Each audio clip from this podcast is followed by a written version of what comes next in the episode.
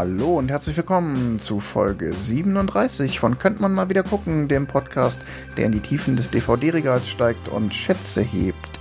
Ich bin Wolfgang, mit mir am Mikrofon der Johannes. Hallo. Und der Tim ist wieder da. Hi. Ja, und wir nähern uns mit großen Schritten dem Staffelfinale.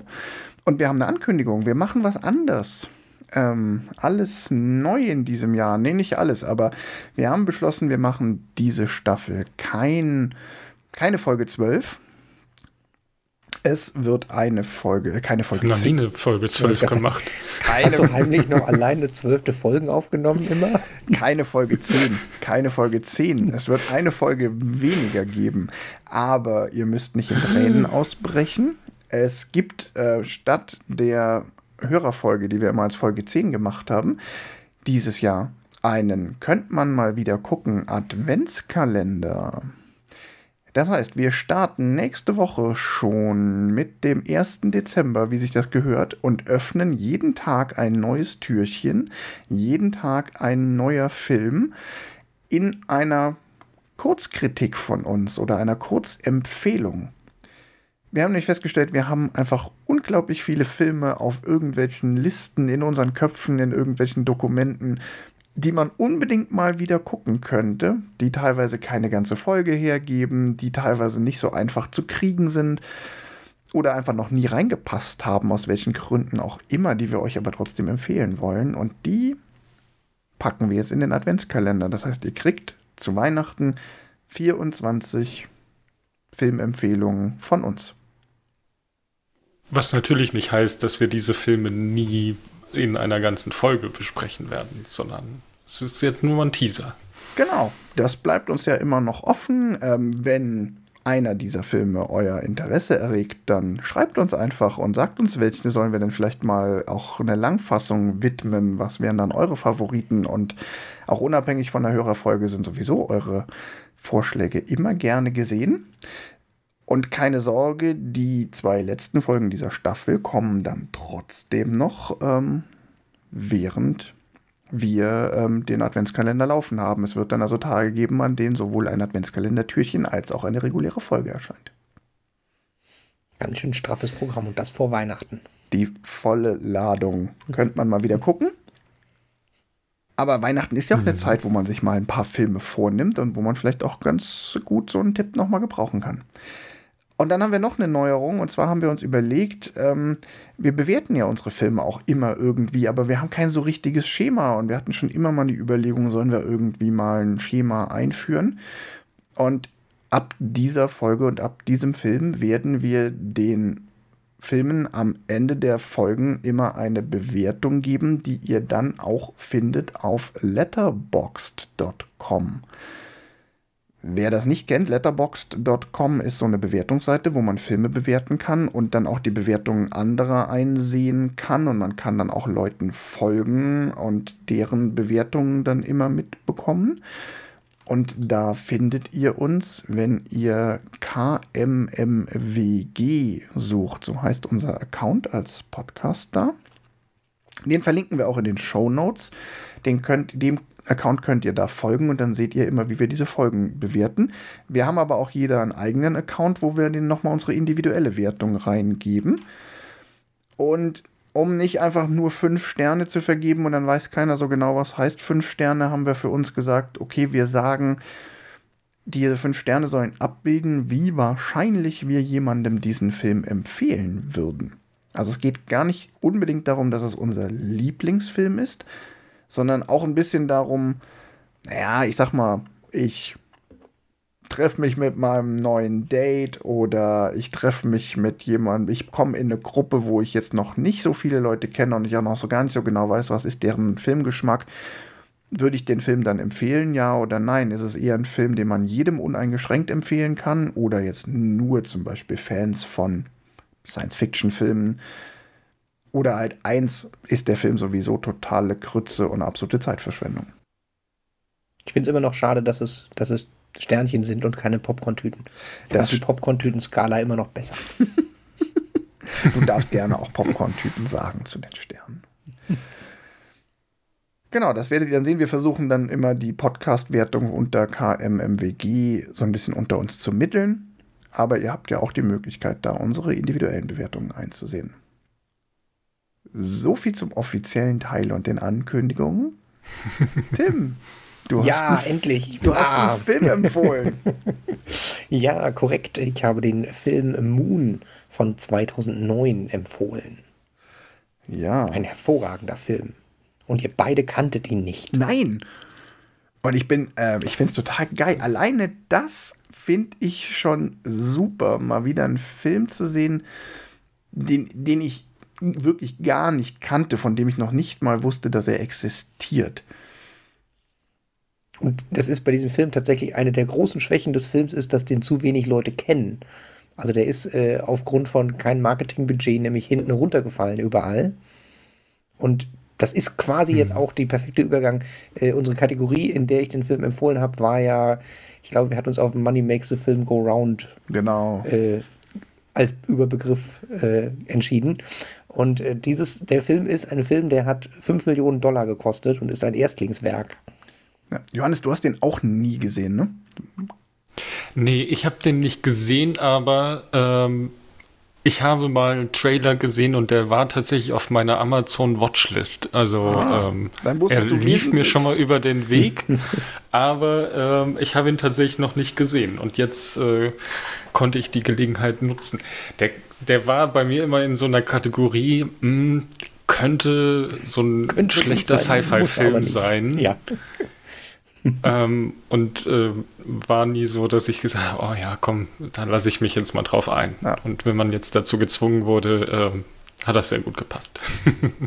so, bevor ich jetzt eine riesen Spoilerwarnung sage, schon mal prinzipiell, fandet ihr den gut? Hat er euch gefallen? In der ganz, ganz kurz Fazit? Ja. Wenn ich mich auf Ja oder Nein reduzieren ja. muss, sage ich Ja.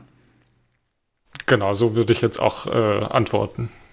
Alles klar. Also ja, es ist ein guter Film. Mehr dann, in den nächsten Minuten. genau. Aber dann würde ich nämlich tatsächlich sagen, meiner Meinung nach ist das ein Film, der völlig underrated ist und den nicht genug Leute gesehen haben und den man aber kaputt spoilern kann. Findest du? Also Finde ich nicht. Na, aber ja, ja, ist ja eine legitime ja, Meinung und ich finde es auch gut, dass du das jetzt sofort sagst, bevor wir anfangen zu spoilern. Also, also gerade weil es ein hm. Film ist, den nicht so viele Leute kennen und ich glaube, man kann ihn kaputt spoilern und deshalb, liebe Hörer, also ich weiß nicht, ob ihr das sonst nur, wie, wie ihr das sonst so haltet. Äh, ich würde euch von Herzen empfehlen, den Film erst zu gucken und dann wieder da zu sein. Ja, das finde ich sowieso immer ähm, eine legitime Herangehensweise ähm, und ich finde es auch völlig okay, wenn wir da manchmal anderer Meinung sind und wir, wir spoilern ja hier eh immer, das Prinzip. Genau, aber bei den meisten Filmen ist mir das eh ziemlich egal. Bei dem Film sehe ich da Potenzial, dass er mehr Spaß macht, wenn man ja. komplett unvorbereitet reingeht. Dementsprechend finde ich es gut, wenn du der Meinung bist, das dann auch so hier zu warnen. Also, alle, die den Film noch nicht kennen, Pause drücken, Film gucken, wiederkommen. Für alle anderen, Tim, worum geht's?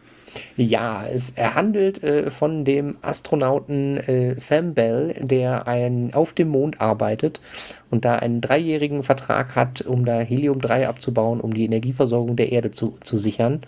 Und er ist da ganz alleine und nur sein äh, treuer Roboter Gertie ist da mit ihm auf der Raumstation.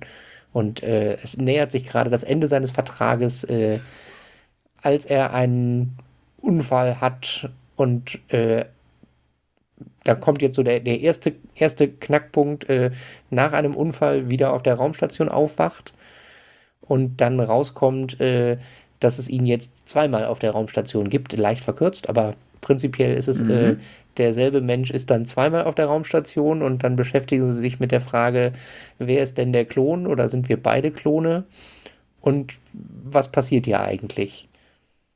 Und ähm, ich gehe jetzt einfach die komplette Handlung durch. Ja, ja. Äh, der, während der eine hm. Klon äh, immer weiter abbaut, ähm, also quasi stellen sie fest, okay, sie sind beide Klone und scheinbar hatten Klonen eine relativ begrenzte Lebensdauer. Und äh, auf der Erde haben sie auch schon festgestellt, äh, dass es da Probleme auf der Raumstation gibt und ein Cleaner-Team auf den Weg geschickt. Und dann entscheiden die beiden Klone, dass wenn das Cleaner-Team auf dem Mond ankommt und da zwei Klone sind, werden sie wohl beide umgebracht und äh, Als Lösung davon wird der eine Klon wieder äh, ins, in das verunfallte Auto getan, der sowieso im Sterben liegt. Der andere Klon schießt sich auf die Erde und sie wecken einen dritten Klon mit Hilfe von dem Roboter.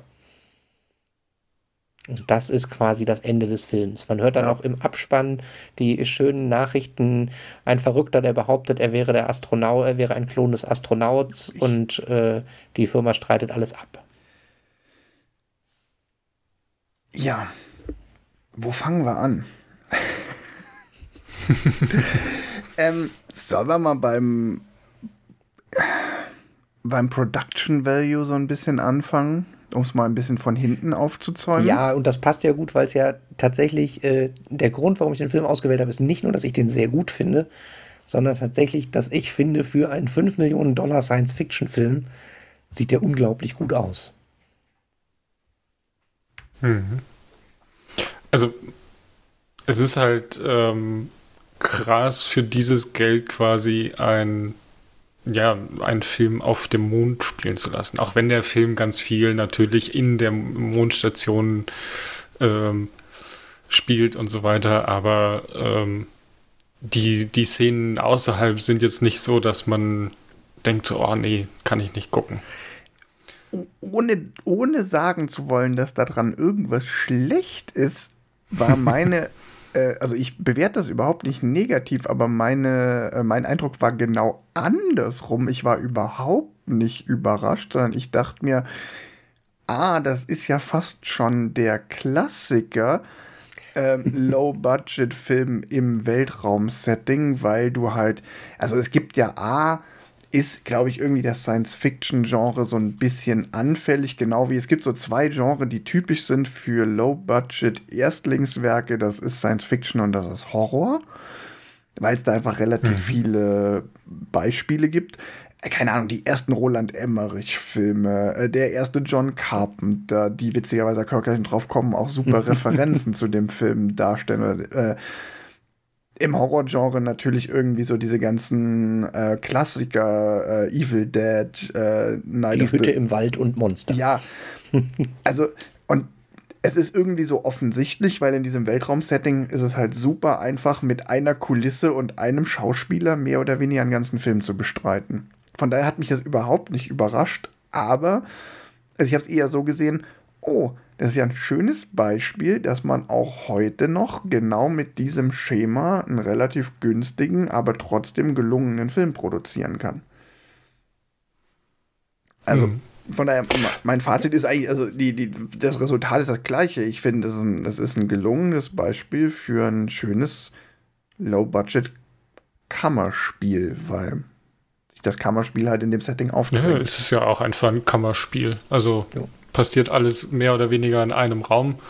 Manchmal gehen sie raus, aber das äh, dürfen sie ja auch sozusagen. Ja.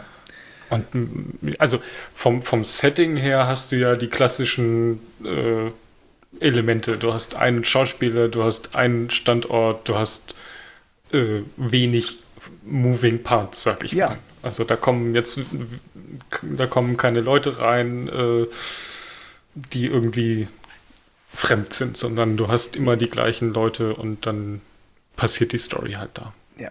Aber die Basis von dem Film braucht trotzdem enorm viel Special Effects, die man quasi nicht wahrnimmt, beziehungsweise nicht negativ wahrnimmt.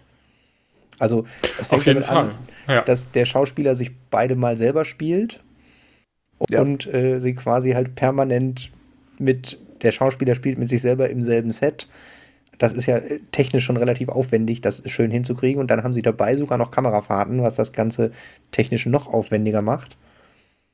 Und äh, was hm. ich total spannend fand, ähm, habt ihr im Film irgendwelche CGI gesehen?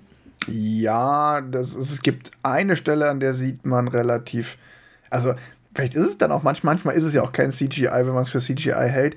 Ich finde diese, diese Harvester, die, diese Mähdrescher, die da über den Mond fahren, der Staub und der Dreck, den die aufwirbeln, da dachte ich mir so, ah, hätte da keine bessere Technik für gegeben, weil die sehen leider echt scheiße aus. Also tatsächlich, der Staub ist CGI, der Harvester nicht. Ja, also sie haben genau. quasi der Harvester den, ist ein Modell. Den, mhm. Genau, sie haben ein Modell über die Mondlandschaft fahren lassen und äh, auch die, Der ist, das ist sogar so ein bisschen Digital Matte Painting, also dass quasi der Hintergrund ist auch, auch CGI, aber nicht so klassisch CGI, sondern quasi einfach ein Hintergrundbild, ja. was sie reinlegen. Mhm. Und der mhm. Staub ist dann die CGI. Ähm, was ich aber super spannend fand, was ich überhaupt nicht gesehen habe, äh, Gertie ist großteils CS, äh, CGI. Der Roboter ist nicht da. Ach, krass. Also sie haben von dem okay, Roboter das hätte ich jetzt auch Modell, nicht gedacht. Hm. Aber äh, der ist großteils, wenn er sich irgendwo bewegt, also immer wenn er sich bewegt, ist er CGI. Also sie haben quasi in dem Set die Schiene, wo er sich drauf bewegt. Aber der hängt ja über dem Boden, der hängt ja an der Decke und das tut er nicht. Also sie haben quasi für so Nahaufnahmen den, den, den, mhm. für den Dialogschnitt sozusagen haben sie ein Modell. Ja. Aber äh, immer wenn er sich bewegt oder ganz im Bild ist, ist er CGI. Und der Bildschirm oder alle Bildschirme auf der Station sind CGI. Also sie haben quasi auf dem Set nur, das ist üblich, damit man da ein bisschen flexibler ist. Ja. Aber es was belichtungstechnisch einfach super genau. schwierig ist. Genau, aber das fand ich tatsächlich ganz spannend, weil bei Gertie habe ich es auch nicht gedacht. Mhm. Also das. Ja, das hätte ich jetzt auch nicht erwartet. Ich muss sagen, ich dachte mir zwischendurch auch generell, also wenn wir jetzt, wir bleiben mal rein bei der mhm. Optik. Also ich hatte von Sekunde 1 an richtig, richtig harte Retro-Vibes im richtig ja. positiven Sinne.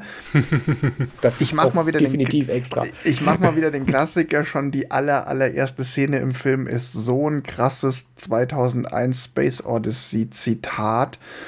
Und dann diese ganze Stimmung, ähm, also dann hast du diese Dark Star Vibes mit irgendwie einem einsamen Typ, der nur mit so einem Computer redet und irgendwie weit, weit weg ist. Ja, ähm, auch, auch, in der ersten Szene seine Haare und sein Bart sind Dark Star Vibe pur. Richtig, das ist, also da, wer, wer Dark Star nicht kennt, aber trashige Science-Fiction, Low-Budget Erstlingswerke mag, also der ist, ich habe den vor einem Jahr noch mal gesehen, der ist wirklich mittlerweile richtig hart zu gucken. Äh, weil der einfach, der ist halt aus den 70ern, aus den frühen 70ern. Das böse Alien ist ein Hüpfball. ein Wasserball. Ein Wasserball mit so Taucherflossen dran. Ähm, ja, aber, man, aber ich war da sofort zu Hause. Auch die ersten Alien-Filme haben diesen, diesen Vibe. Es ist alles so ein bisschen rotzig, es ist alles so Low-Tech total gut. Da war ich sofort richtig warm in der, in der Retro-Kuscheldecke. Ich muss aber sagen, die Außenaufnahmen haben mir allesamt durch die Bank weg weniger gut gefallen, als ich dachte. Ich finde, da haben sie ein paar klassische Fehler gemacht. Also zum Beispiel, also es gibt ja mehrere Szenen, die, die Außenszenen bestehen ja eigentlich fast immer darin, dass sie mit ihrem komischen ähm, Der Rover fährt irgendwo hin, ja. Mondlaster über die Mondoberfläche mhm. fahren. Und dieser Mondlaster hat hinten so einen Kran drauf, sieht also eigentlich aus wie so ein Kranauto mit sechs dicken Ballonreifen. Und diese blöde, ähm, dieser blöde Haken vom Kran, der wackelt halt immer, wenn sie da rumfahren. Und du siehst, der wackelt halt normal schnell, schnell bei ja. normaler Schwerkraft. Und das Auto hoppelt auch wie bei normaler Schwerkraft. Und das hätten sie einfach lösen können, indem sie die Szenen nicht langsam fahren. Die haben das halt, die haben das halt, das, diesen Rover langsam fahren lassen und dann die Filmszenen in normaler Geschwindigkeit abgespielt. Die hätten den Rover ein bisschen schneller fahren lassen müssen und dann die Szenen langsam abspielen, damit sich diese Wackelbewegungen auch alle so eine Trägheit kriegen und damit mehr das Gefühl von niedriger Schwerkraft vermitteln. Das, das haben die anderen Filme aus dieser Epoche 70er, 80er Jahre, glaube ich, auch alle so gemacht und da funktioniert es. Und das ist, das ist mir jetzt als Nerd ein negativ aufgefallen, weil ich dachte so, ah, das haben andere schon besser gemacht und da haben sie so ein Detail übersehen. Es ist aber überhaupt nicht schlimm, davon wird der Film ja jetzt nicht schlechter. Also ich finde nur, wenn wir jetzt von. Ja. Ähm, ich finde nur tatsächlich, da gibt es Filme, die sind 30 Jahre älter, die haben sich damals, weil äh, die haben sich der gleichen Technik bedient und haben sie ein Stück weit besser eingesetzt. Also ich würde auf jeden Fall recht geben, dass die die Außen-Autoszenen sind definitiv effektmäßig das Schlechteste am Film. Ich bin mir tatsächlich nicht sicher. Ich glaube, es ist ein, dadurch, dass sie mit diesem also diese Modelle, also es gibt ein Making-of-Video, wo man so ein paar Sachen sieht, die sind halt so groß wie ein normales ferngesteuertes Auto. Mhm, ja. Und ich glaube tatsächlich, dass auch so das andere klassische Modellproblem ein, damit ein Modell gut aussieht, muss es möglichst groß sein. Und ich glaube, da hätten sie tatsächlich mit Maßstab und der, der Ablaufgeschwindigkeit schon noch ein bisschen mehr rausholen können. Ja, das ist halt das andere. Du kannst halt die Sie hätten halt auch einfach viel einfacher die Probleme umgehen können, indem sie halt zum Beispiel da keinen Kran auf den Rover setzen ja. müssen. Weil wozu ist der Kran da? Der wird im Film nicht benutzt. Also ja. schmeiß ihn weg. Es ist ein Rover, der da mit der Fähre hin und gut ist. Was sie auch falsch gemacht haben, sogar im doppelten Sinne. Ähm, sie hätten, sie, sie sagen ja zuerst, sie sind auf der dunklen Seite des Mondes es gibt keine dunkle Seite des Mondes, das ist schon klar, weil es gibt zwar eine erdabgewandte Seite des Mondes, die wird immer als dunkle Seite bezeichnet, aber die ist ja, wenn Neumond ist, dann irgendwann auch der Erde zuge der Sonne zugedreht. Und wenn Halbmond ist, halt die eine Hälfte der dunklen Seite. Aber also davon abgesehen, dass sie auch später noch einen Fehler reinmachen, weil man plötzlich vom Rover aus die Erde sieht, die Erde was ja von der Dark ja. Side gar nicht geht, mhm. haben sie aber auch, hätten sie da auch einfach nutzen können, dass es einfach dunkler ist draußen. Zum mhm. Beispiel bei Alien 2, Aliens, Alien 2, Jetzt ja auch so Szenen, wo sie dann über die Planetenoberfläche fahren und da ist es halt immer auch super dunkel. Und das hätte man hier auch machen können, dass die viel stärker durch die Dunkelheit fahren, du dadurch viel weniger Details siehst und damit kannst du auch relativ viel bei dieser Tricktechnik kaschieren. Wäre auch einfach nochmal ein Trick gewesen, den sie hier nicht gezogen haben. Nichtsdestotrotz, das stört jetzt nicht am Filmgenuss, wenn du dich auf dieses Retro-Ding einlassen kannst. Ich frage mich halt, wie das bei Leuten ankommt, die nicht wie ich mit diesen 80er Jahre und 70er Jahre Science Fiction aufgewachsen sind. Ich weiß ehrlich gesagt nicht, ob die, also ich glaube, dass die die Außenszenen lame finden, aber ich weiß nicht, ob die da so, also die, die Sachen, an denen du dich aufhängst, äh, glaube ich eher die, die nicht. Die würden die aus anderen Gründen dann vielleicht ja. nicht gut finden. Ja. Das ist schon klar. Ja, ja. Das, was ich jetzt sage, das ist jetzt der harte, ich kenne, ich ja. weiß, wie das aussehen kann, wenn man es genauso macht, äh, Nerdismus, den ich hier betreibe. Jemand, der aber mit anderen Filmen aufgewachsen ist, die viel mehr Tricktechnik benutzen, denkt sich vielleicht von Anfang an, boah, das sieht aus wie Puppenspiel. Also, mich hat es überhaupt nicht gestört.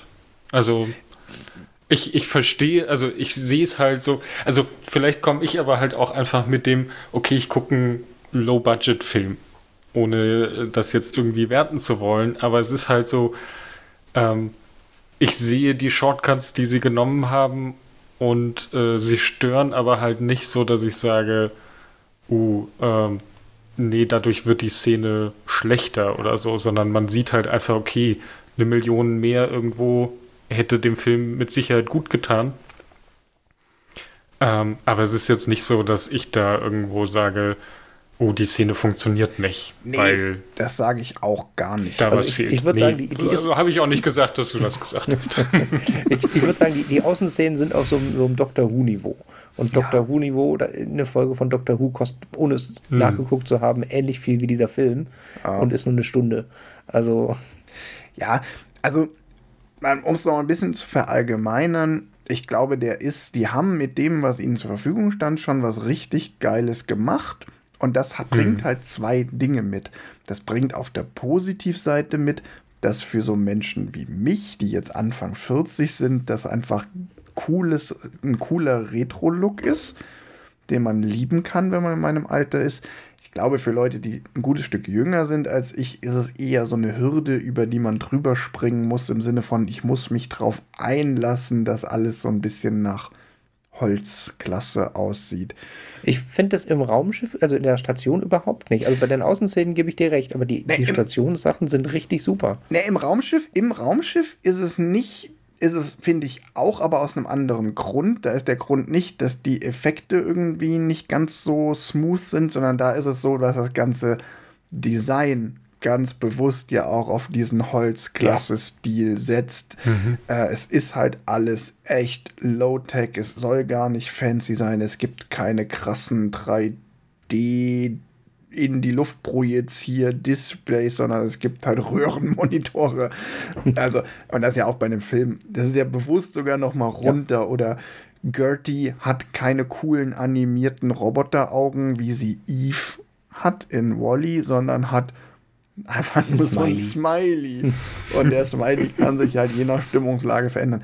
Das ist ja schon auch. Aber der ist ja nicht mal animiert. Nee, noch nicht mal animiert. Der blendet dann immer nur jeweils einen anderen Smiley ein. Also, ich, ich, glaube, ich glaube, als er weint, läuft eine Träne. Ich glaube, der, der weinende Smiley ist animiert, aber ich. ja, ja, aber so. so ja. ja.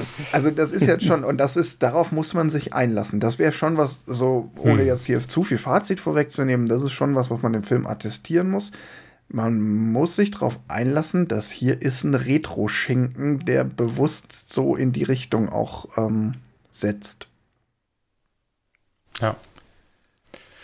Er hat für mich tatsächlich ganz viel so von Low-Budget ähm, äh, Star, äh, hier Science Fiction äh, Film, nicht Film, Fernsehen, das wollte ich sagen.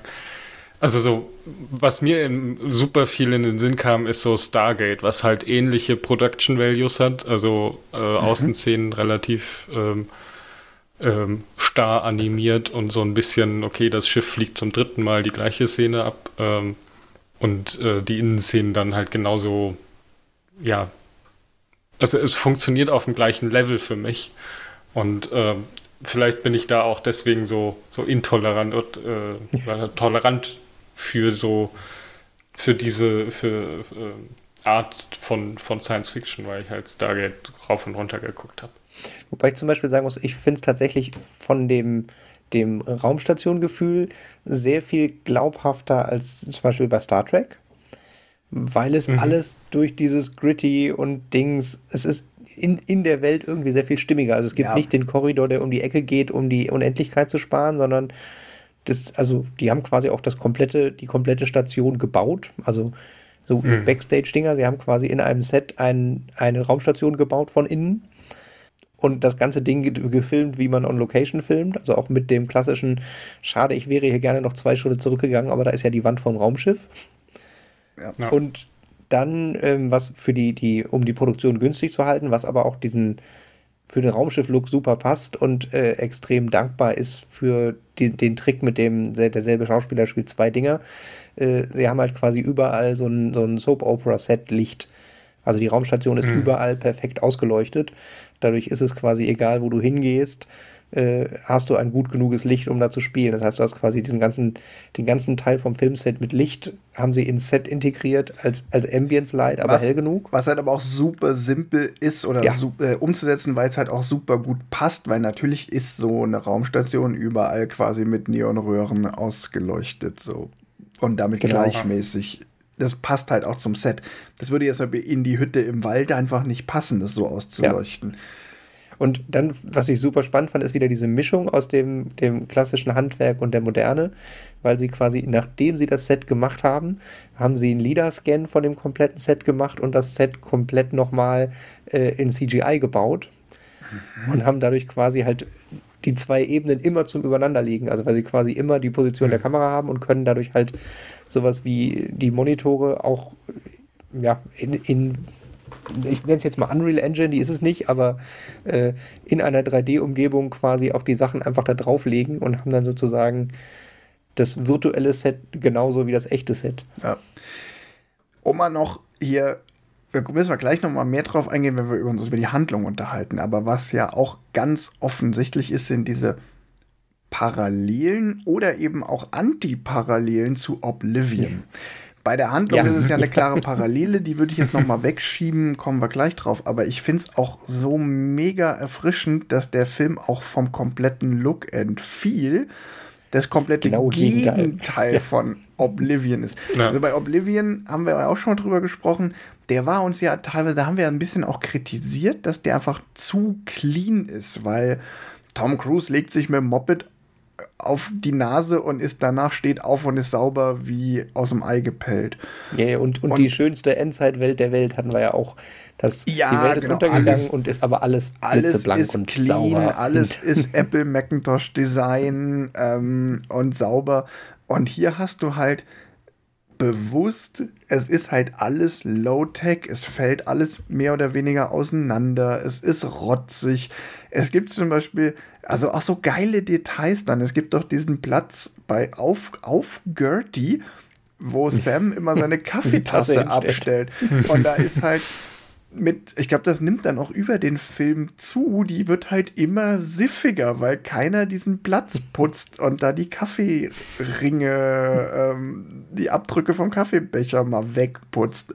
Und alles ist halt irgendwie siffig und am Zerfallen. Und das habe ich auch echt gefeiert beim Gucken. Ich mhm. dachte so, ja, es ist einfach eine geile, dreckige Science-Fiction-Welt, die sieht, die sieht abgenutzt aus, die wird auch immer abgenutzter im Laufe des Films.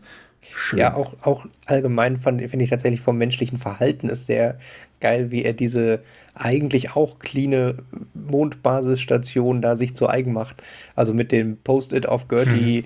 und äh, die Fotos von seiner Familie und zu Hause und dann seine Hobbys mit Pflanzen, die er in seinen Essensschalen züchtet äh, und äh, Schnitzen seines Heimatdorfs aus mit dem Skalpell aus irgendwelchen Holzstückchen. Ja. Ist halt auch irgendwie wieder dieses, dieses, das, was machst du, wenn du im Weltall bist?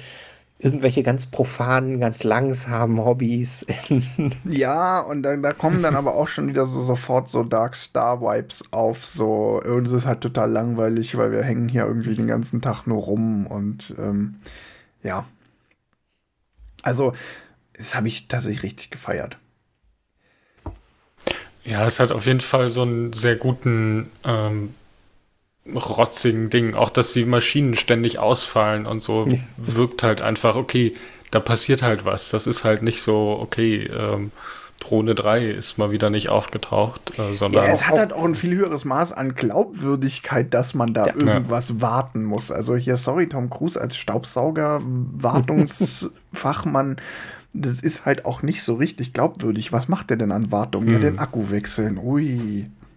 Ja, und, und jetzt auch, auch bei dem Moon fand ich zum Beispiel auch großartig und wieder sehr menschlich, diese, dass die, die Harvester bei ihm alle Namen haben.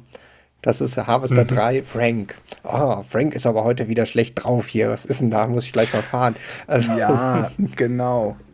Und Harvester 3 ist auch, äh, heißt nicht mehr Luke, sondern Judas. Der äh, ja. wurde umbenannt, weil er nicht mehr funktioniert. Fand ich auch sehr ein gutes Detail im Hintergrund. Stand sein Name drüber und durchgestrichen. Ja. Lass uns mal zur Handlung kommen. Ähm, was sagt ihr dazu? Du, also musst, du ich, kannst sie ja mal vert präventiv verteidigen. Ich Tim. verteidige sie präventiv, weil was ich wirklich sehr gefeiert habe, ist dass sie das Publikum, was diese 70er Jahre, 80er Jahre Science-Fiction-Prägung hat und auch diese Horrorprägung, äh, im Prinzip einerseits belohnen mit Dingen, die sie erwarten und andererseits immer das, das Klischee halt dann brechen. Also dass sie extra die Spannungskurve ja aufbauen mit dem, dass er am Anfang Halluzinationen hat und man dann so, ah ja, das wird hier so ein Horror-Ding, ah, er ist da doch nicht ganz alleine auf dem Mond, hm, vielleicht doch nicht. Äh, dann spielen sie ja sehr damit, dass Gertie die, die Hell aus 2001 Assoziationen ja nicht nur von der Art, wie er spricht, sondern auch mit dem Auge, was er hat mhm. und auch mit dem, nein, ich kann dich jetzt nicht rauslassen. Also das spielen sie ja auch sehr mit und brechen es halt dann ins genaue Gegenteil. Also dass Gertie halt der super fürsorgliche ist und die Programmierung halt ist, er ist fürsorglich und ihm dann ja sogar hilft und ihm ja sogar dann hinterher den, den PC öffnet und dann, nein, okay, ich helfe dir. Und das finde ich super, wie sie es halt rumdrehen, die Erwartungshaltung mit dem, ah ja, es wird der böse Roboter sein und genau das gleiche mit dem Klon, mit, oh, wer von den beiden ist der Klon? Wie sie sich dann quasi gegenseitig nicht leiden können oder nicht, fand ich auch einen super Twist vom, den Leuten was hinwerfen und dann doch nicht so machen, wie man denkt. Und da fand ich tatsächlich, ist nicht ganz Handlung, sondern Schauspieler, aber das gehört zur Handlung, denselben Charakter in einmal drei Jahre bevor er oder in, in, in neu resetteter Klon und einmal in Klon, der schon drei Jahre in Isolation gelebt hat. Die verschiedenen Charaktereigenschaften und wie sich der Charakter über diese drei Jahre entwickelt hat, fand ich enorm gut gemacht. Mhm ich finde es ganz interessant an der Stelle auch wieder, weil wir wieder so, da sind wir wieder so, ich bin da wieder so einen halben Fuß neben dir. Ähm, ja, mich hat das auch, also ich fand die Twists teilweise nicht so wirklich überraschend. Der einzige Twist, wo ich wirklich dachte, wo der mich wirklich so ein bisschen auch so rausgenommen hat mit, hä, warum macht der das jetzt, war die Nummer, dass äh, Gertie ihm dann das Passwort gibt und ihm damit Zugang zu der Information gibt, was hinter dieser Klonerei steckt und auch damit hinter seiner eigenen Identität.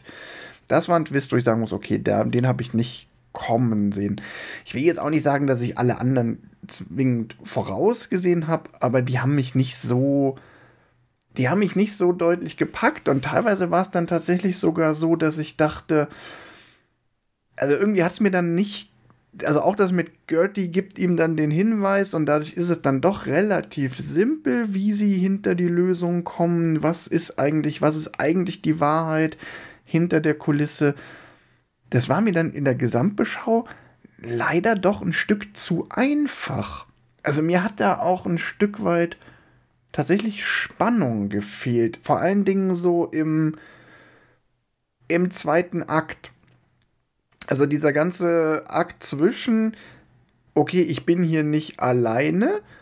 Also der Teil, bis der zweite Klon auftaucht, das ist ganz cool. Auch diese Nummer mit, er wacht auf und du merkst nicht, dass du plötzlich in die Perspektive des zweiten wechselst. Aber in dem Moment, wo dann der zweite die, die, den verwundeten ersten findet, ist irgendwie klar, okay, das hier sind Klone. Ich muss jetzt auch zugeben, so viel wusste ich dann doch schon über den Film, weil ich habe dann doch mal kurz in den ähm, in den Klappentext oder den Wikipedia-Eintrag gelinst. Ähm, aber dann dieser Mittelteil zwischen, okay, hier sind zwei Klone und sie äh, starten die Aktion, einer wird gerettet und ähm, dieses Cleaner-Kommando wird damit irgendwie ausgetrickst. Den fand ich tatsächlich ein bisschen lame. Das ist total lustig, weil, also der, der Knick ist ja extra. Also die bauen ja quasi am Anfang spielen sie halt sehr viel mit Suspense, so ganz klassisch ein, mhm. was ist das, das nur? Ja. Und da, wo du es lame findest, geht es tatsächlich für mich rüber in Charakterstudie und die Frage, was ist ein Mensch? Und das ist ja auch ganz klassischer Science Fiction. Und deshalb passt Gertie für mich da super rein, weil Gertie der menschlichste Mensch von den dreien im Prinzip ist, weil er der einzige ist, der quasi keine Vor... Ja doch, er ist ein Roboter, aber das quasi... Auch der versucht ihn ja vorher zu trösten und das ist ein super sensibler und hilfsbereit und hat... Also das finde ich ganz spannend, dass halt diese drei Seiten von der, der ähm, Mensch mit dem Wutproblem, der auf der Station quasi ganz frisch resettet ist, der inzwischen ganz gesettelte, äh, verzweifelte, der ja auch des, dessen Körper ja gerade äh, nachlässt, der seine drei Jahre abgeleistet hat und gerade feststellt, äh, er kommt nicht nach Hause und es gibt kein Zuhause. Beziehungsweise zu Hause, der, der, der echte Sam Bell ist schon zu Hause bei seiner Tochter. Und das ist halt dann mehr so die Psychologiestudie und ist halt tatsächlich ein anderes Filmgenre. Ja, richtig mh. gut. Ja, nee, hm, ich bin da, ich bin da irgendwie hart im Zwiespalt mit mir selbst. Weil grundsätzlich finde ich es total gut, wenn Filme auch mal Klischees nicht erfüllen. Nämlich, dass es halt darum geht, hier den großen Komplott aufzudecken. Das ist ja das eigentlich jetzt eigentlich zu erwartende Klischee und dann ist das aber gar nicht der Haupthandlung. Also eigentlich finde ich es gut, wenn man mit so einem Klischee bricht. Andererseits muss ich sagen, ich habe genau dieses Klischee beim Gucken aktiv vermisst und dachte mir halt so, das war mir jetzt ein bisschen zu einfach. Ich hätte mir mehr Reveal gewünscht, ein bisschen mehr Tragweite. Äh, sorry, also, es ist irgendwie, ja, so, ich, irgendwie bin ich da selber mit mir einfach krass im Zwiespalt, wie ich das dann am Ende bewerten soll, dass es so ist. Aber Johannes, jetzt hm. hast du noch gar nichts dazu gesagt. Ja, äh, also ich finde den, den ersten Teil baut so ein bisschen dieses, diese Erwartungshaltung, die Wolfgang du hast, ähm, auf, dass es ein großes Komplott gibt und was jetzt hier rausgefunden wird, weil sie halt so viele Fragen stellen. Also sie, das ist jetzt plakativ, machen sie das nicht, sondern so Fragen, die einem selber kommen, so von wegen, okay, ähm, wie ist, äh, also zum Beispiel als ähm, der alte Sam quasi da verunglückt ist und weil wir noch nicht wissen, okay, es gibt zwei, plötzlich wacht er auf der Krankenstation auf und du denkst so, hm, wie hat denn der Roboter den da hingepackt? Also so auf, auf die Art kommen ganz viele Fragen auf. Und ganz viele Fragen werden dann zu früh beantwortet. Weil in zwei Szenen später wissen wir, ah, okay, das ist gar nicht äh, der Sam, den wir den, die letzte halbe Stunde gesehen haben, Ganz sondern genau. ein komplett neuer Sam. Ganz genau. Und da würde ich mir wünschen, ähm, dass man quasi, oder dass der Film so ein bisschen mehr Zeit zwischen, ähm, zwischen den, den, den, dem Setup und dem, äh, dem Auflösen von diesen Mysterien, die wir als Zuschauer haben, sich lässt. Ich wäre gerne, ich wäre gerne an der einen oder anderen Stelle noch eine Minute länger vom Film an der Nase herumgeführt worden, damit dann die Auflösung dementsprechend auch mehr in mir auf, auslöst. Da sind wir dann, glaube ich, gemeinsam auf. Genau. Ja. Genau, es gibt, also es gibt mehrere so Sachen, wo man denkt, ah, das war zu früh. Also einmal dieses, ähm, der darf nicht raus. Warum darf er nicht raus? Äh, keine Ahnung, ist auch egal. Ähm, die Erde hat gesagt, er darf nicht raus. Ähm, er manipuliert irgendwie Schläuche, das ist aber gleich der nächste, er eigentlich nichts. Der, der, erste Versuch, diesen Befehl, er darf nicht raus, auszuhebeln, funktioniert halt auch sofort so. genau, er funktioniert direkt. Ähm, wir haben immer dieses, oh, der Roboter ist sehr gut, ist sehr böse. Ähm, das, das ist der einzige, wo sie wirklich lange gebraucht haben, bis sie gesagt haben, ja, der Roboter ist gut. Ja. Und deswegen funktioniert das halt auch so gut, dieses ah, da kommt der Arm von hinten mysteriös und tippt dann das Passwort ich ein. Ich habe auch tatsächlich in dem Weil Moment, wir halt Arm, nicht wissen. ich habe auch tatsächlich, als der Arm kommt, noch gedacht, oh, jetzt greift er ihn an. Das hat komplett funktioniert. Genau. Und es funktioniert auch ganz an ganz vielen Stellen so, aber es ist halt so, dass der, der, das Setup dafür zwei Minuten her ist. Und das ist zu früh, um zu sagen, ah, jetzt, äh, ich habe ich hab irgendwie, ich habe mich dran gefreut, weil ich lange drüber nachgedacht habe, die Puzzleteile sind zusammengefallen, sondern es ist halt eher so, oh, wir haben eine Frage und hier ist die Antwort. Ich, ich das ist, ja. Bevor Tim jetzt nochmal in eine Verteidigung geht, warum ich ihn ausdrücklich bitte, will ich noch kurz den Bogen noch spannen in den dritten Akt. Ich hatte im dritten Akt dann immer noch, das hat sich dann so ein bisschen bei mir durchgezogen, äh, Im dritten Akt gibt es ja auch noch mal so diese kleine Auflösung mit, wer wird jetzt eigentlich gerettet. Und da dachte hm. ich mir halt auch die ganze Zeit schon, ich dachte mir schon während des zweiten Akts, Mann, der eine ist doch eh hin. Das ist doch jetzt schon klar. Die Symptome sind so eindeutig, der ist einfach am Sterben. Das wird nicht aufzuhalten sein. Ihr habt jetzt auch schon verstanden, dass ihr alle drei Jahre ersetzt werdet. Ja, warum wohl? Weil, ne, das war alles schon gesagt. Und dann haben sie trotzdem noch irgendwie den Plan verfolgt, dass der alte Sam gerettet werden soll. Und ich dachte mir schon so, ach komm, es ist doch eigentlich total sinnvoll, den alten Sam einfach zu opfern. Der ist eh hin, dann kann wenigstens der Junge rauskommen. Der ist ja. Und das war also mir dann auch so ein bisschen so, da haben, sie mir, da haben sie mir zu lange gebraucht, um selber drauf zu kommen. So. Ja. Wolfgang. Also ich, ich, gebe dir ja recht, dass ich als Zuschauer äh, äh, gucke das und denke natürlich auch ein, äh, jo, okay, der eine stirbt doch gleich. Also, weil er ja da schon Blut spuckt und äh, deutlich, deutlich nachgelassen und, und wie du schon sagst, sie schon wissen, dass man alle drei Jahre den ersetzt, warum auch immer. Äh, aber der dritte Akt ist auch wieder so ein psychologisches Ding, weil der beschäftigt sich ja mit dem Thema, was ist Mensch und was ist man bereit zu tun? Und dass quasi der, die, die Entscheidung, wer hat ein Recht darauf, jetzt zur Erde zu kommen, nicht ein, naja, du siehst ja eh schon so krank aus, jetzt kann ich dich ja hier von der Klippe stoßen und ich gehe darüber, weil sie haben ja sogar noch, also das, das ist ja einfach ein, ein, für den Zuschauer ist das eindeutig, aber wenn du dir das vorstellst in dieser Situation, ein, okay, da ist dieser andere, der hat hier schon drei Jahre abgedient und ich bin aus Versehen nur zu früh geweckt worden, also vom reinen rein Gerechtigkeitsempfinden kann ich schon verstehen, dass man dann auch mal hinterfragt, wer denn jetzt zur Erde kommt oder nicht. Und es wird ja sogar noch stärker gemacht, als sie den dritten Klon aufwecken oder eben noch nicht aufwecken, sondern äh, von Gertie einen dritten Klon vorbereiten lassen und dann der, der schon im sterbende Sam halt auch sagt, nee, wir können den nicht umbringen, also ich war ja du und ich kann das nicht und wir bringen niemanden um Das ist ja diese moralische Entscheidung.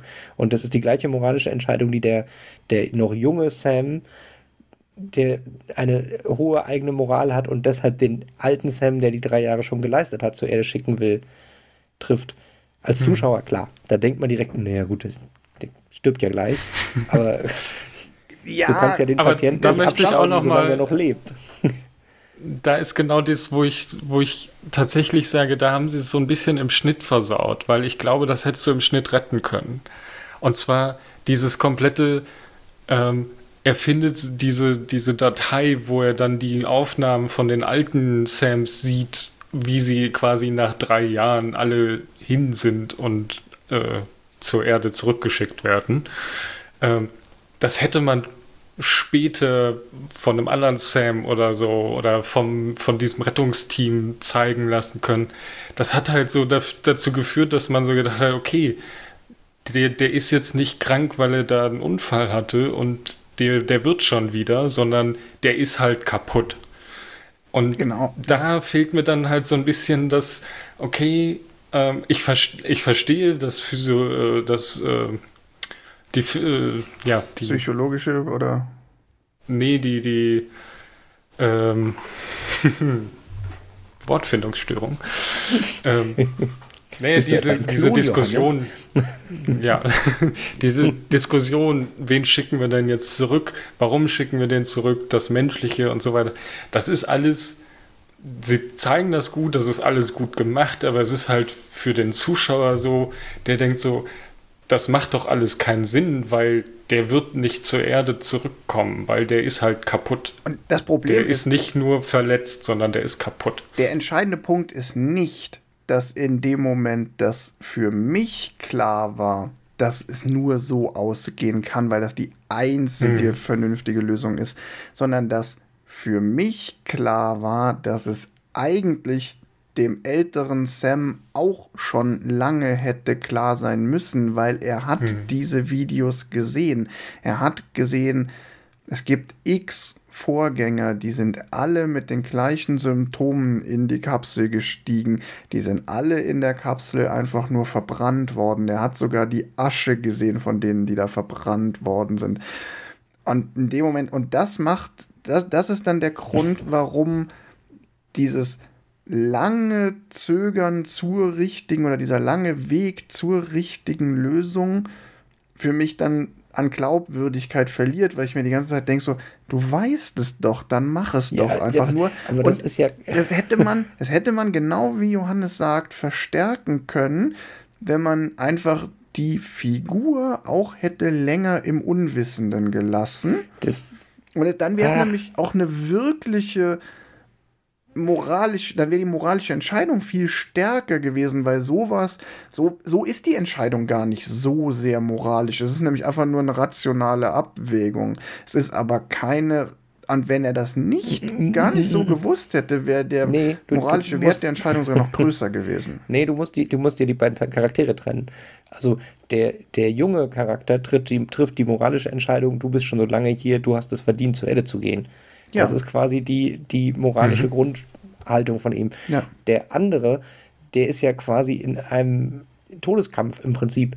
Also selbst wenn er vielleicht schon weiß, okay, ich werde sterben und selbst wenn er das realisiert hat, dann kannst du doch nicht davon ausgehen, dass man sofort umschaltet, ja, alles klar, dann bin ich halt tot. Also dafür hast du doch einen Überlebensinstinkt In und den hat dieser Filmen Klon auch. macht man das so. Lass mich zurück, nee. ich bin nur noch eine Last für euch. genau, und, und wenn die das gemacht hätten, dann hättest du gesagt, yeah, wie kann das denn sein? Ja, und dann sagt er direkt an, alles klar, ich will doch nicht mehr leben. Ja, und das ist, also das der hat ja quasi drei Jahre auf den Traum, ich komme wieder zur Erde und sehe meine Familie hingearbeitet. Und selbst wenn er dieses, nur ich sterbe hier, dann könnte es ja auch noch sein, dass er stirbt, weil er auf dem Mond ist. Und also da finde ich, muss man dem Charakter schon den Raum lassen, dass man sich nicht direkt selbstständig alles klar, dann opfer ich mich jetzt. Ja, und ich bin, ich, das ist, da sind wir zurück in meinem Hauptdilemma. Mein Problem ist, dass mir der Film nicht klischeegemäß genug gehandelt hat, obwohl ich eigentlich immer sage, ich finde es gut, wenn Filme mit Klischees brechen, aber es hat für mich in dem Moment genau aus den von Johannes beschriebenen Gründen nicht funktioniert das, das war nie so schlimm, dass ich deshalb den Film sch schlecht finde. Es ist mhm. trotzdem ein cooler Film. Aber da fehlt einfach noch eine Schippe, dass ich ihn richtig gut gefunden hätte. Und ich frage mich tatsächlich genau wie Johannes, ob man es nicht mit so einem kleinen Kniff, lasst den Charakter ein bisschen länger im Ungewissen. Dadurch wird sein Handeln für mich glaubwürdiger und die Wende im dritten Akt stärker vielleicht hätte beheben können. Vielleicht würde ich dann jetzt hier aber auch stehen und würde sagen, ach komm, das war alles vorhersehbar und 0815. Das, und diesen Zwiespalt, das gebe ich gerne zu. Ich kann mich da nicht entscheiden. Also es ist, ich glaube, es ist wirklich so ein, ähm, der, der, die, die, die beiden Charaktere machen alles quasi so, wie wir uns das vorstellen. Das Problem ist, dass du als Zuschauer halt beide Seiten siehst und deswegen diese Entscheidung, wer fährt, wer fliegt denn oder wer sollte fliegen, weil wir wissen ja, der Alte, ob der das überlebt, mh, hm, wahrscheinlich nicht. Ähm, auch wenn sie das berechnet haben und sonst was, der hat es verdient, ja, er hat da drei Jahre gearbeitet, aber er ist jetzt auch nicht so pisst gewesen, dass er nicht zur Erde zurückkommt, wie wir uns das vielleicht wo, wo wir dann so eine, so eine emotionale, ach ja, der hat's verdient, der ist da jetzt schon drei Jahre und er ist wirklich pisst, dass der verarscht wurde und jetzt drei Jahre lang auf dem Mond gearbeitet hat, um dann halt am Ende verbrannt zu werden. Und da sind so zwei Punkte, wo ich sage, hm, das macht den Film nicht schlechter, aber es macht ihn halt weniger gut. Ähm,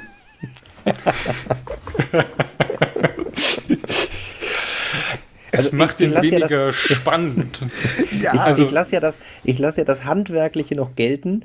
Das verteidige ich hm. nur mit, es ist ein Erstlingswerk. Also das, was du gerade eben meintest, Johannes, mit dem ja. dieses Reveal, dass die anderen alle verbrannt wurden, ja, hätte man ein bisschen später einfliegen, fließen lassen können. Dann hätte sich aber, glaube ich, wieder von der Psychologie nicht so gut angefühlt, weil dann wäre es quasi hm. so dieses, jetzt, wo er das jetzt sieht, da ist er natürlich direkt opferbereit. Und so ist es halt ein, der hat alle Charaktere, du siehst, wie er immer weiter abbaut und wie er diesen, mhm. das, also ja. es hat schon Überwindung kostet, sich dazu entscheiden, sich zu opfern. Aber dann. Und es ist halt nicht das Opfern für, huch, da ist eine Granate, ich werfe mich jetzt drauf, wo man nicht drüber nachgedacht hat, geopfert, sondern halt schon dieses, dann hätten mit sie, Zeit opfern. Dann hätten sie vielleicht, es ist auch durchaus eine Möglichkeit, die finde ich legitim und die finde ich auch durchaus mhm. Aber dann finde ich, hätte man diesen Entscheidungsprozess und diese Entscheidungsfindung, wie entscheiden wir uns hier zu zweit, zu dritt, ich alleine für mich, ein bisschen stärker ausbauen müssen, mit einem stärkeren Abwägen. Ich weiß nicht genau wie, ob man das dann vielleicht in eine, in eine etwas ausladendere Dialogszene zwischen dem Alten und dem Jungen hätte packen können oder wie ist jetzt nur eine sehr grobe und ziemlich unausgegorene Idee, aber dieses, dann kam mir dann trotzdem die Lösung, wenn es wirklich darum geht, dass es ein moralisches Dilemma ist, dann war mir dieses, es gibt, für mich gibt es zwei Varianten, wie ich dieses Dilemma, bei mir kam das Dilemma nicht gut genug an. Es war mir nicht groß genug. Es gibt zwei Varianten, wie ich es hätte größer machen können. Die eine vorhin schon vorgeschlagene, ich bleibe länger in der Perspektive von nur eines Charakters, dann fühle ich mehr mit dem mit und sehe die Welt mehr durch seine Augen und kann dadurch seine Entscheidungen stärker nachempfinden. Die andere Variante, ich bin nicht auf, ich ergreife keine Partei als Zuschauer, ich übernehme keine Partei als Zuschauer, dann brauche ich aber einen stärkeren Verhandlungsprozess zwischen den beiden Parteien, der zu einem Ergebnis kommt. Und das gibt es ja auch nicht. Das ist dann schon am Ende ein klein bisschen. Ah, nee, doch nicht. Lass es uns andersrum machen. Ja, okay, super. Und, und dann machen sie. Das ist jetzt überspitzt, aber das ist halt so ein, das ist tatsächlich eine Schwäche des Films. Da will er vielleicht mehr, als er dann übers Drehbuch zu leisten imstande ist. Herrgott, es ist ein Erstlingswerk, es ist trotzdem irgendwie ganz cool. Und ich meine, wenn der Film dazu führt, dass wir hier so eine tiefe inhaltliche Diskussion über Schwächen des Drehbuchs führen können, dann ist es auch ziemlich geil. Also auch dafür bin ich happy, den gesehen zu haben, weil er uns zu so einer Diskussion hier bringt. Mhm. Ähm, aber für mich war es beim Gucken klar eine Schwäche. Da hat er so, eine, so, ein, so ein Spannungsloch gehabt für mich, das dann auch nicht zufriedenstellend aufgelöst wird. Also ich glaube, dass sie tatsächlich den, den alten Klon das äh, Degenerieren zu stark gemacht haben. Vielleicht auch das, ja. Dass, mhm. dass sie sich da so ein bisschen in das, also auch schauspielerisch finde ich es immer noch richtig gut, aber dass er sich da sehr in dieses langsam Sterben hineingespielt hat. Also ich glaube, wenn sie das ein bisschen weniger drastisch oder ein bisschen versteckter, also das, weiß nicht, dieses Blutspucken auf dem Klo oder Blutspucken, als er auf der einen Außenmission war und der andere nicht dabei war, dass er sozusagen noch hätte verheimlichen können. Ich glaube, das hätte ich noch ganz gut gefunden, ja, um sozusagen. Das hätte es auch verstärken können. Ja. Oder das Ganze halt nochmal ähm, in, in länger ziehen können. Und das hätte ja gereicht, dass sie sagen, dieses Rettungskommando kommt nicht in 14 Stunden, sondern in 14 Tagen. Und wir sehen, okay, jetzt sind es nur noch acht Tage, dann geht es viel schlechter. Es sind nur noch mhm. drei Tage, es geht mhm. ihm wirklich schlecht. Und das waren zwei Wochen und nicht anderthalb Tage. Und da ist so ein bisschen, ja. ähm, das geht dann zu schnell, dass, dass da, da sind wir dann halt auch wieder bei dem, der ist halt verloren. Der, das, mhm. das weiß der Zuschauer, das weiß er, weil wir wissen, dass er weiß. Er hat die, die ja. gesehen, wie dass die alle drei ist, Jahre ausgetauscht wissen, werden. Dass er eigentlich wissen müsste. Aber er verhält sich noch nicht so. Und das ist so ein Widerspruch, den habe ich für nee. mich nicht auflösen können. Aber das ist tatsächlich für mich kein Widerspruch. Das ist ein Mensch.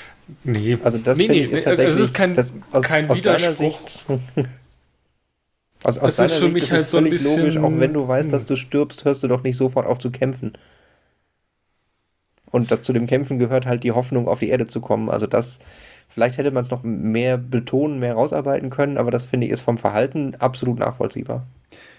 Ja, da will ich jetzt auch gar nicht widersprechen, aber trotzdem hätte man dann irgendwie die Überwindung dieses Plans, das Aufgeben dieses Plans ist dann doch wieder ähm, ja, zu schwach. Aber egal, wir drehen uns da, glaube ich, jetzt im Kreis. Ich glaube, die, die, Also eine Sache ja. muss ich noch sagen. Also ich glaube, es ist tatsächlich, ähm, man hätte es so ein bisschen aufteilen können, dass ähm, also dem alten Sam wird halt jede Hoffnung quasi unter den Füßen weggerissen. Und zwar in mehreren Hinsichten. Also er findet raus, okay, er ist ein Klon. Er, er findet raus, nach drei Jahren ist Schluss. Er findet raus, seine Frau, worauf er sich drei Jahre wartet, ist tot.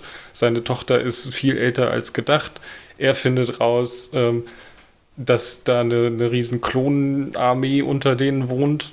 Ähm, also wenn man die diese, okay, warum sollten wir eigentlich auf die Erde zurückkommen, Punkte quasi so, so aufteilt und da nochmal Spannung zwischen die Charaktere bringt, weil der eine weiß, okay, meine, die Frau ist tot, es, du, du, du willst unbedingt auf die Erde, aber da ist niemand, der auf dich wartet, wäre auch nochmal spannend gewesen.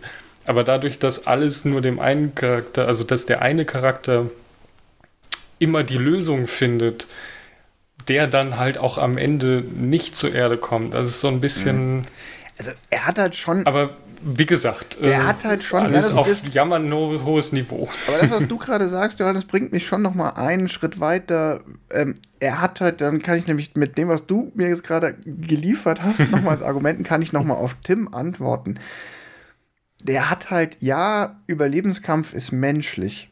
Und es ist verständlich, dass er nicht gleich aufgibt nur weil er irgendwie. Aber es ist halt eben nicht nur. Der hat so viele Gründe, jedwede Hoffnung und jeden Überlebenswillen zu verlieren. Alles, wofür er gelebt hat, löst sich in, Licht, in Luft auf. Sein komplettes Selbstbild wird zerstört. Plus seine komplette Gesundheit ist nicht nur mal eben, sondern kolossal am Ende. Und, ja, selbst, und du siehst ja, wie ihn, ihn jedes sind, von diesen Dingern weiter auf die Klippe zuschubst und er sich immer mehr entscheidet, okay, also das äh, unterstützt mich nur. Nee, das sehe ich, das habe ich halt eben nicht gesehen. Ich habe halt gesehen, Alter, du hast jetzt drei Gründe, die dir eindeutig sagen, Junge, das wird nichts mit diesem Plan auf die Erde zu kommen und du hast es immer noch nicht eingesehen. Das war mir meine Reaktion darauf. Das ist, deshalb ist deine ja nicht falsch. Ich will nur noch mal erläutern, wie es bei mir ankam. Und das, das hat mich halt so ein bisschen so, dass ich echt dachte so, boah, wir wissen doch alle, wir sitzen hier zu dritt in einem Boot. Du junger Sam, alter Sam, Gertie, ich. Wir sind hier vier Leute in diesem Raum und wir wissen alle, es kann nur so ausgehen. Der Einzige, der es noch nicht kapiert hat, ist Old Sam. So war meine Reaktion so ein bisschen. Es ist auch wieder sehr überspitzt. Aber das ist halt, das ist halt wieder Geschmackssache. Das ist bei dir anders angekommen als, ähm, als bei mir. So, ich kann jetzt auch nicht sagen, wer hat recht oder wir können eine Abstimmung machen unter unseren Hörerinnen und Hörern und dann, wer die, die Mehrheit hat, dann am Ende recht, bringt auch nichts. Also, wir können doch Schnick, Schnack, Schnuck spielen. So ist das mit Filmen. Aber, aber ohne Brunnen. Ja, aber lass uns das jetzt mal beiseite tun. Lass uns noch mal, mhm. ähm, bevor wir es hier ewig verquatschen, ähm, Schauspieler gibt es ja nur einen und ähm, hier, Dingsbums, ähm, Gerties Stimme. Gerties Stimme ist noch, noch ziemlich cool. Gerties Stimme ist ja äh, Kevin Spacey. Kevin Spacey, genau. Ähm, und Kevin Spacey haben die angefragt und Kevin Spacey hat gesagt, ja, liest sich ganz gut, aber mit eurem Drehbuch und eurem Ding, das wird doch nichts. Und dann haben sie ihm den fertigen Film geschickt, wo nur die Stimme fehlte. Mhm. Und er hat ihnen einfach direkte Tonspur zurückgeschickt. Ach, geil. also. ich, fand, ich fand witzigerweise, ich fand Sam Rockwell total gut. Ich will dem armen Mann überhaupt keine mhm. Vorwürfe machen, aber ich hätte total gerne Christian Bale in der Rolle gesehen. Hm, hm, ja. Und witzigerweise, das passiert mir sonst nie, dass ich während ich einen Film gucke, denke, boah, das wäre eine geile Rolle für einen anderen Schauspieler gewesen. Und nochmal, also Sam Rockwell macht das richtig, richtig toll. Guter Schauspieler, in der ist der Film richtig gut gemacht. Aber Christian Bale wäre auch geil gewesen. Das, also wäre natürlich nicht in Frage gekommen, weil auch das ist eine nette Anekdote. Äh, der äh, Regisseur hat nämlich äh, Sam Rockwell eigentlich einen anderen Film vorgeschlagen, weil er Sam Rockwell kannte und cool findet. Und dann hat Sam Rockwell quasi gesagt, ja, pff, schon ganz cool geschrieben, aber das passt überhaupt nicht zu mir und hast du nicht irgendwas mit Science Fiction? Und dann haben sie das Drehbuch geschrieben. Also es ist tatsächlich auch ein auf Sam Rockwells ausdrücklichen, ich, ich bin Science Fiction Fan, kannst du nicht auch Science Fiction? Haben sie dieses Drehbuch erst gebastelt. Ja. Wer hat denn da noch so mitgemacht? Du hast gesagt hier, ähm, das war ein Erstlingswerk von. Genau, und Duncan Jones. Duncan Jones. Duncan Jones äh, ist äh, der, der äh, Sohn von David Bowie oder einer von den Söhnen von David Bowie. der er hat auch irgendwie als Spitznamen mhm. sowas wie äh, Joey Bowie oder irgendwie sowas. ähm, hat danach auch noch andere Filme gemacht und zwar äh, Warcraft Source Code. The Beginning. Ja, jetzt hast du direkt hier den Warcraft. genau, Warcraft The Beginning. Komplett computeranimiert. Nicht so schlecht, wie es klingt. Ich habe ich nicht aber gesehen. Schon, schon, schon so ein bisschen, ein bisschen Warcraft Zwischenanimation als Gesamthandlung, aber nicht so schlimm. Ähm, und Mute Mute ist eine Netflix-Produktion, deutsche Co-Produktion. Habe ich nicht gesehen, aber da habe ich noch einen lustigen Fun-Fact zu. Und zwar ist, spielt Mute im selben Universum wie Moon. Und mhm. also, das gibt eine Stelle, die das nachweist. Also, es ist auch ein Science-Fiction-Film. Und da läuft irgendwo im Hintergrund ein, eine Live-Gerichtssendung, wo die 157 Sam Bells den Konzern verklagen, der sie auf dem Mond versklavt hat. Das fand ich tatsächlich irgendwie noch ganz geil, dass er in einem späteren Film nochmal so als Fernsehschnipsel im Hintergrund den, den Moon nochmal aufgreift als, als Problem. Ha. Aber ansonsten, also so richtig groß rausgekommen ist er ehrlich gesagt nicht. Der, der Duncan Jones. Ja. Ähm, die anderen Darsteller, also es gibt ja noch die, die äh, Frau von ihm, die Tochter von ihm und die äh, beiden Leute, die, ähm, die die Erdstation spielen, sozusagen.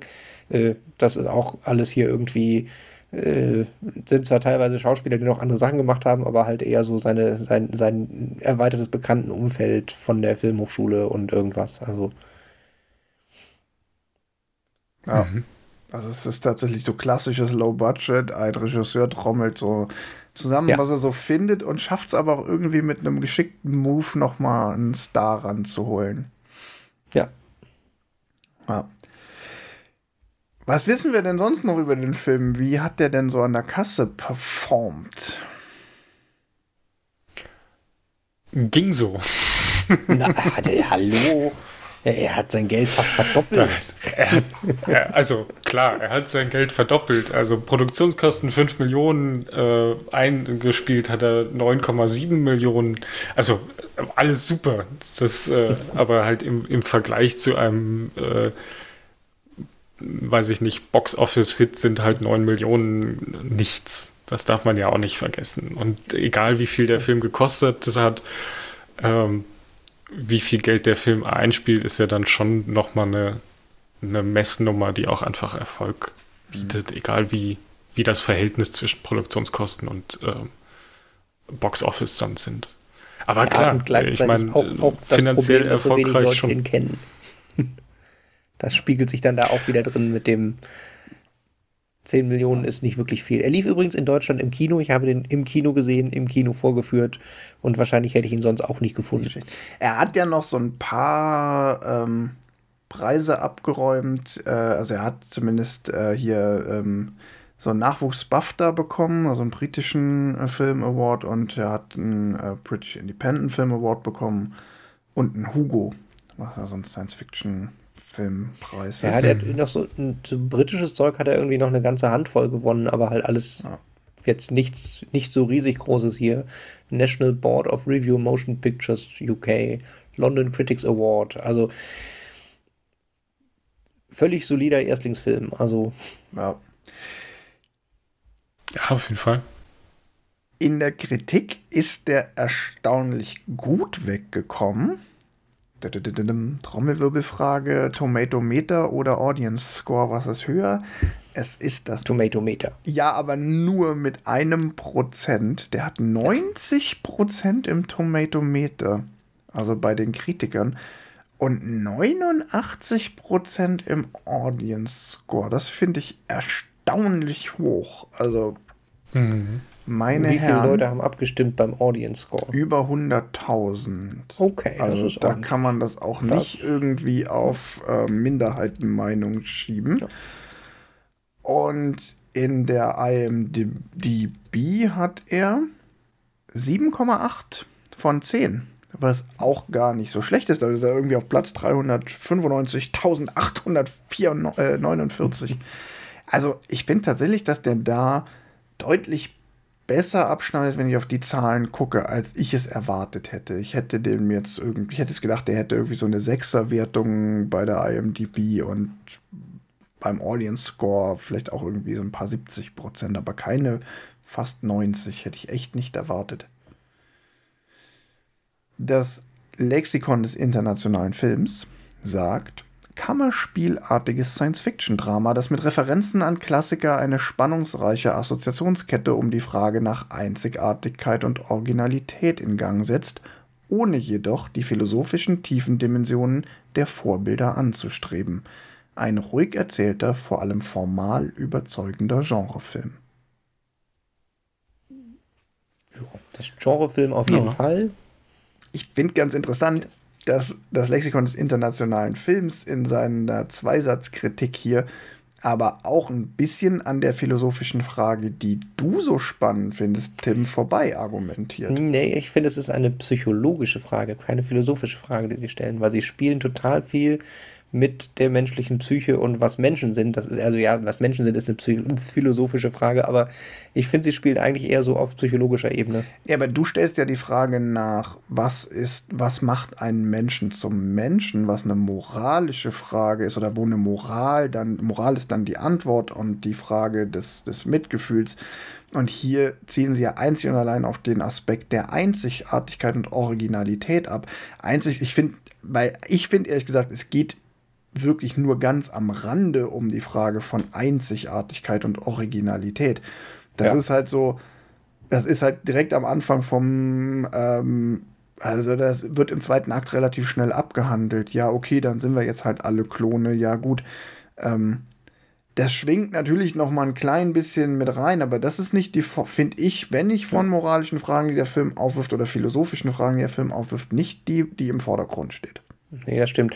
Äh, eins, was wir jetzt ignoriert haben, obwohl es im Film drin ist und immer aktueller wird, äh, der Film fängt ja tatsächlich damit an, äh, die Menschheit hat sich äh, auf der, dem dem Weg zur Energieversorgung verhaspelt und de der Welt geht es total schlecht, aber wir, die tolle Firma, haben die Lösung mit Fusionskraftwerken, mit Helium 3. Er hat so einen Hauch von auch klassisches Science-Fiction-Ding, der große böse Konzern und äh, das ein bisschen Gesellschaftskritik ist er auch mit drin. Aber ist tatsächlich in hm. fünf Minuten vom Film und man hat es wieder vergessen. Ja, wobei ich da dann noch mal ähm, ja, da hätte man sich auch. Es ist, es ist super unwichtig, aber da hat der Film halt auch so ein paar Lücken, wo ich mir denke, so, ähm, ja, hätte man sich auch ein bisschen was Spannenderes aus. So hätten sie doch einfach, keine Ahnung, äh, Kryptonit genommen und nicht Helium 3 oder ähm, sie hätten auch nicht die dunkle Seite des Mondes nehmen sollen, sondern sie hätten irgendwie ja, Mond, Mondbeta 7 irgendwo nehmen. Jetzt, jetzt ja, bin ich bei dir, aber, ist, aber, aber, aber, aber, tatsächlich ist der Film bei NASA-Wissenschaftlern relativ beliebt, weil diese Helium-3-Geschichte ist prinzipiell richtig mhm. und auch die Form mit dem, dem die Mondstation aus Mondgesteinbeton wäre, würde man so bauen. Also okay. ist bei der NASA tatsächlich sogar gar nicht so negativ aufgefallen ja. von der, der Forschungsseite. Okay, ich hätte mir gedacht, so, da, hätte, da hätte ich mir zwischendurch mal gedacht, so, das hätte man auch ein bisschen noch ähm, krasser entfremden können.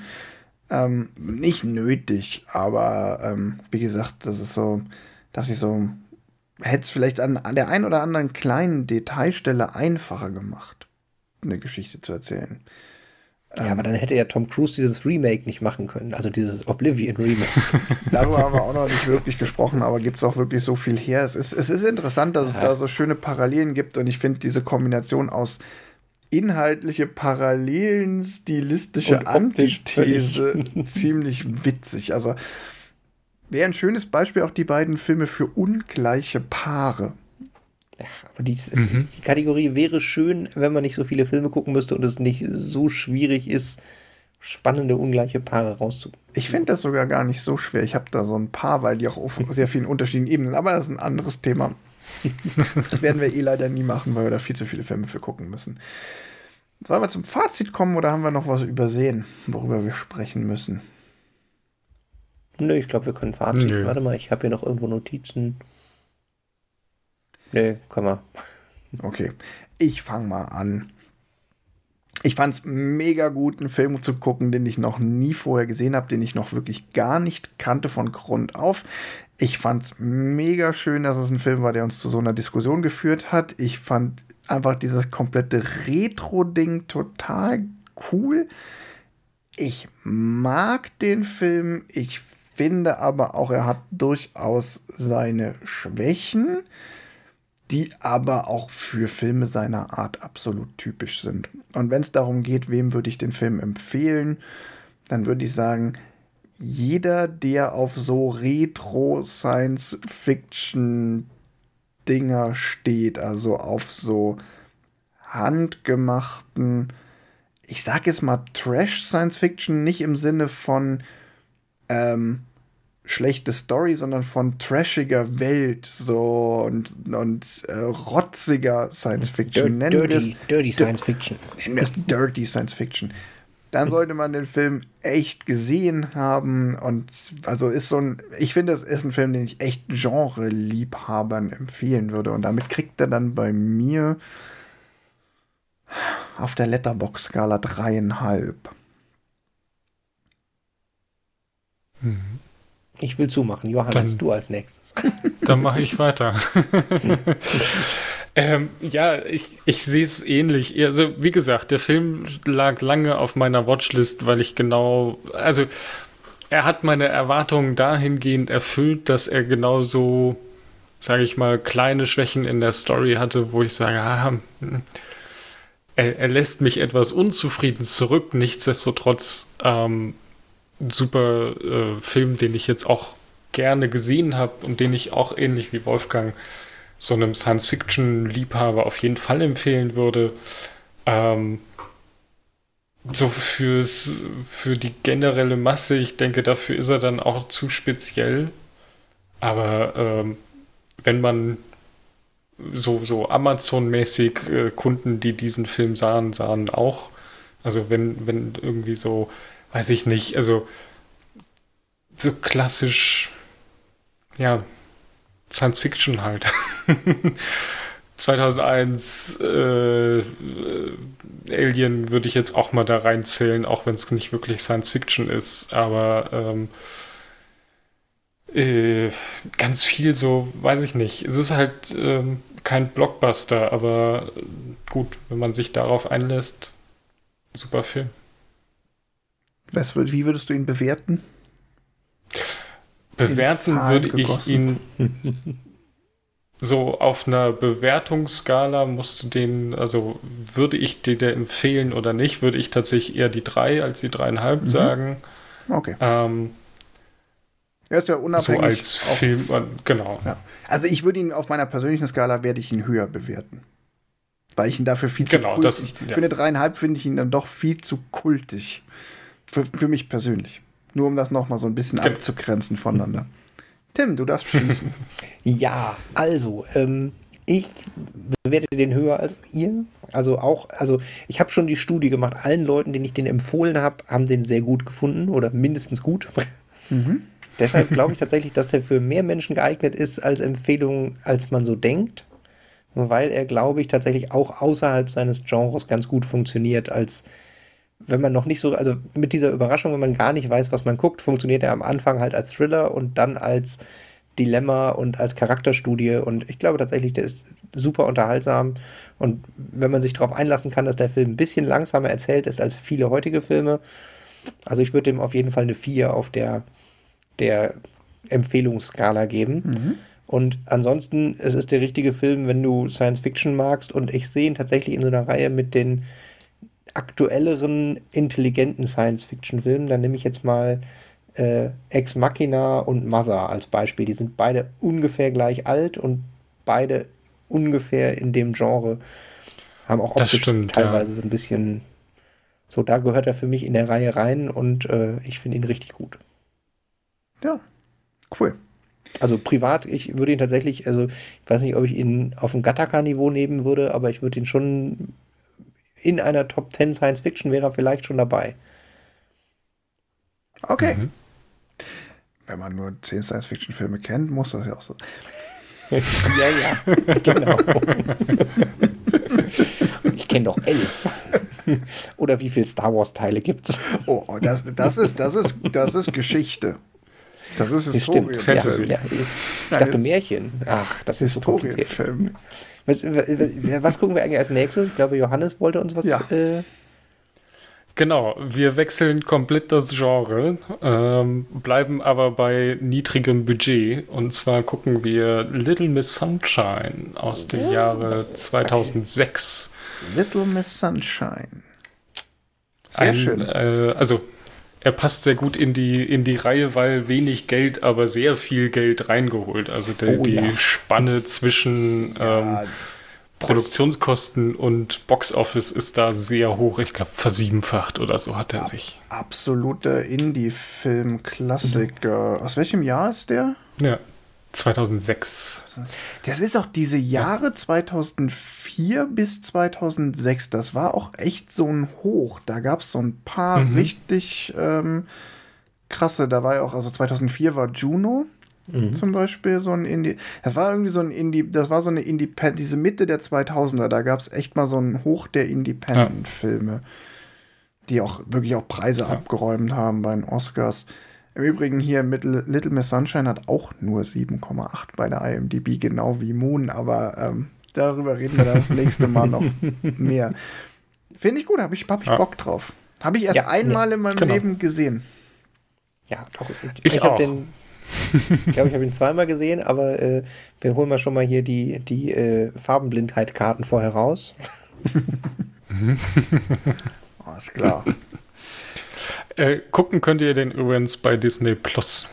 Ach, nee, Und das natürlich äh, verleihen, Jetzt, wo ver, äh, geliehen, äh, geliehen kann er natürlich auch, aber wenn ihr ein Disney Plus Abo habt, da könnt ihr ihn im Abo kosten gucken. Jetzt, wo du sagst, also Moon kann man in der deutschen Fassung gerade kostenlos bei Amazon Prime gucken. Äh, die englische Fassung kostet leider Geld, wenn man die gucken will. Ach, den gibt es da gar nicht auf Englisch. Da habe ich ja nee. nichts falsch gemacht. Ich habe ihn auch sowieso auf Deutsch geguckt.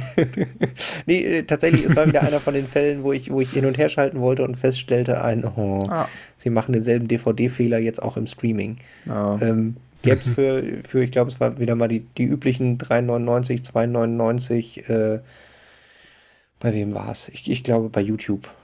Ja. YouTube-Filme, da gäbe es mhm. auf Englisch für 3 Euro. Die Synchro ist aber, ist aber die deutsche nicht. Übersetzung ist super. Die Synchro und sie haben auch die Stimme. Sie haben die klassischen Stimmen der Schauspieler, man erkennt auch Kevin genau. Spacey auch in der deutschen Fassung, wenn man die deutsche ja. Synchronstimme gewohnt ist. Haben sie schon ganz gut gemacht. Ja.